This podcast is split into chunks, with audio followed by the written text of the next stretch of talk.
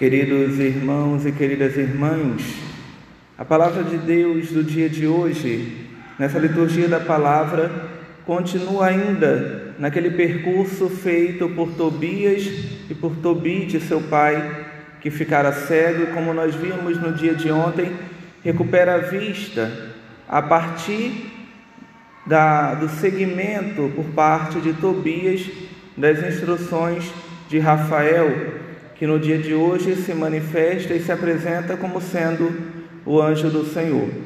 Tudo isso nós já vimos ao longo de toda esta semana, com a exceção da quinta-feira, mas nós víamos no dia de ontem como Deus é providente e fez com que, a partir da cegueira de Tobite, pai de Tobias, Tobias tivesse que sair de casa para ir a outra cidade. Ao longo do caminho encontrar com Rafael, portanto, enviado de Deus, e chegar a uma outra cidade, aonde também uma outra pessoa, Sara, sofria também por uma enfermidade. Se da parte de Tobit era uma enfermidade física, que era sua cegueira, da parte de Sara era uma enfermidade espiritual, era o demônio Asmodeu que a possuía, que a perturbava, de tal modo que todo homem que se aproximava dela, ele matava. Tudo isso nós já sabemos e temos tido a oportunidade de acompanhar. Mas no dia de hoje, Tobit e Tobias querem pagar ao anjo, que ainda não sabem que é Rafael, mas querem pagar aquele homem que já sabem que é um homem de Deus, porque para realizar tantas maravilhas, desde manifestar e mostrar como libertar Sara do demônio, como fazer para curar a cegueira de Tobit, precisa ser um homem de Deus. Isso eles já sabem. Eles querem pagar, portanto, um salário àquele homem. Ao que Rafael os chama à parte explica o seguinte: que é justo guardar os segredos do rei. Por que disto? Porque, como nós sabemos, Tobit trabalhou como procurador do rei da Síria uma vez que chegou em Nínive. Encontrou ali um certo respeito e, apesar de ser judeu, serviu ao rei da Síria como procurador. Então Rafael vai dizer: olha, é justo guardar os segredos do rei, mas é justo proclamar as maravilhas de Deus. E aqui nós entramos, portanto, num aspecto bastante significativo, que é o aspecto da justiça para com Deus. Porque a religião, ela se encontra dentro da virtude da justiça. Porque a virtude e justiça, humanamente falando, consiste em dar ao outro aquilo que é devido, e não consiste em dar ao outro aquilo que é igual ao do outro, porque ninguém é igual. Porque todos somos diferentes, graças a Deus. E é justo que os diferentes sejam tratados de maneira diferente. Esse é o princípio da justiça. Ou seja, é justo que dentro daquilo que é diferente no outro, eu dê a ele o que é de direito a ele, dele, dentro daquilo que lhe é particular.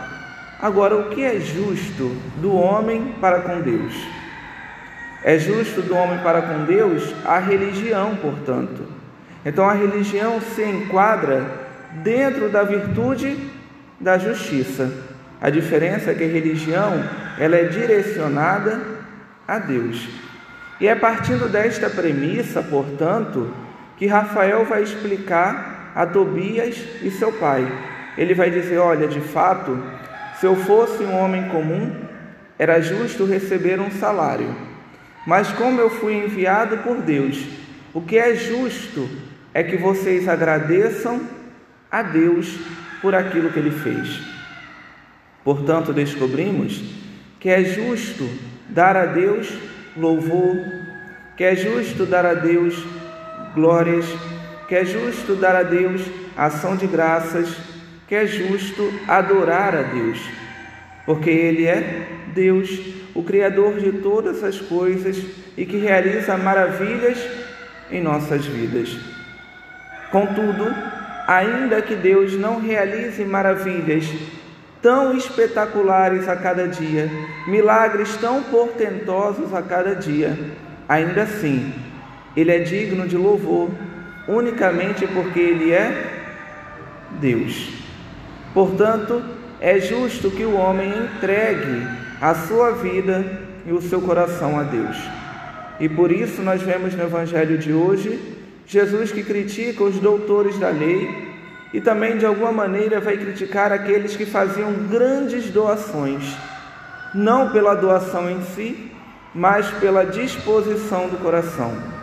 Porque no final das contas, aqueles doutores da lei que gostam de usar franjas, que gostam de fazer orações em praças públicas, gostam de ser cumprimentados como homens notórios, no final das contas, eles não estão louvando a Deus. Eles não estão realizando a virtude da religião, que é a virtude da justiça aplicada a Deus, mas eles estão aplicando a si mesmos.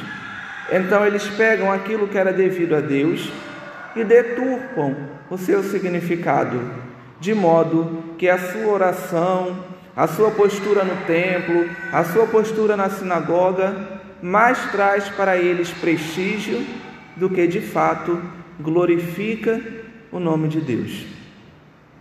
E aqui nós vemos o exemplo da, da oferta da viúva, porque aqueles cofres eram cofres de metais. Então você imagina alguém chegar com uma grande quantidade de moedas e depositar uma grande quantidade de moedas. É óbvio que fazia um grande barulho. E Jesus está ali sentado observando aquela cena. É interessante perceber que Jesus coloca este exemplo ao mesmo paralelo dos autores da lei que fazem as coisas para serem vistos. Aí eles colocam, fazem aquele barulho, e certamente alguém olhava e pensava: mas que homem bondoso, que coração, que largueza em doar. E aí vem aquela viúva simples, com as suas duas moedas, que talvez nem foram percebidas. E aí Jesus vai dizer que aquela mulher deu muito mais. Porque no final das contas não importa tanto a quantidade que damos, a quantidade de trabalho que realizamos mas importa a disposição de coração com que fazemos. Na quinta-feira, quando celebrava a Eucaristia da solenidade do corpo e sangue de Cristo, eu dizia: com que disposição nos aproximamos da Eucaristia? Não importa tanto quantas santa, santas missas participamos, quantas Eucaristias recebemos, importa com que coração recebemos o mesmo no dia de hoje. Não importa quantos terços rezamos, não importa quantas missas frequentamos, quantos grupos de orações fomos, mas importa o coração diante de Deus. Como nos apresentamos, com que disposição de coração. Hoje celebramos São Bonifácio, mas também no sábado, dia dedicado à memória da Virgem Maria estamos diante de duas pessoas, portanto, que souberam dar tudo.